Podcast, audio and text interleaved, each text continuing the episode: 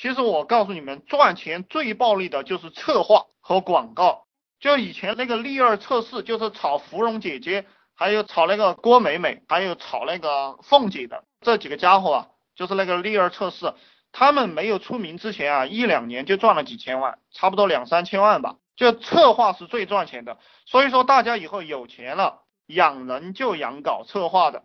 记住，你们有钱，稍微有点钱了，你们就招策划，招做广告的和招做策划的，然后是做销售的，就这三种人。你要让这三种能人跟着你混，其他的人都是废。因为我也知道我们群里有一些人是做技术的，还有一些是做技术的老板，我就这样讲嘛，你也不要伤心，你早听明白早发财，你啥时候听不明白，你就继续苦逼，对不对？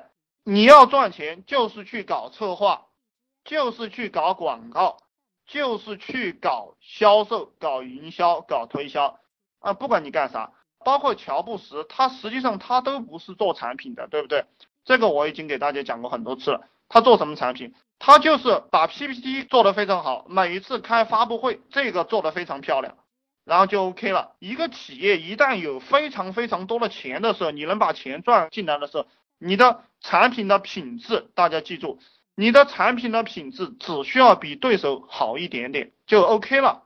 你把那个产品的品质，比如说德国的奔驰车，对不对？螺丝钉做他妈两千年不坏，有用吗？有意义吗？对不对？这个日本人他的汽车工业为什么那么发达？就是因为他的这个车刚好做到用户换车的时候，比如说他估计到你十年就要换车，那么他这个螺丝可能十一年、十二年、十五年就坏掉了。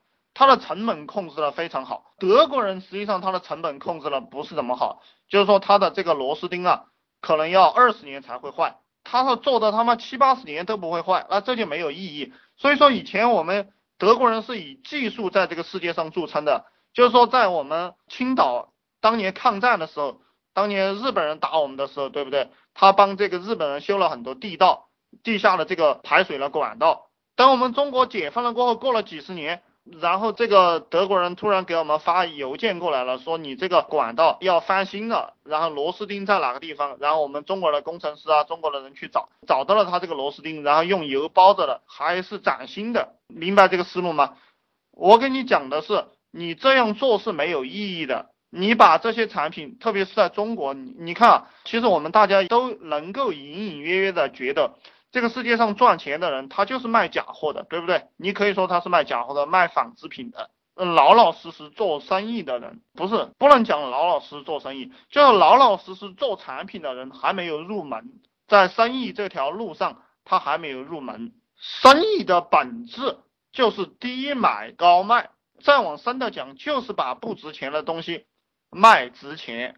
然后我们在互联网上做生意是怎么做的？就是信息差，对不对？你有一个便宜的东西，你把它卖贵了，啊，你就把钱赚到了。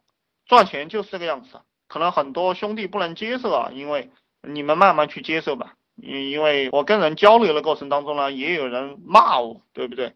也有人骂我，他说你怎么可以这样教人？你怎么可以这样讲？你这个生意不能够这样做啊！这些人都很迂腐，那明显他是没有什么钱的，对不对？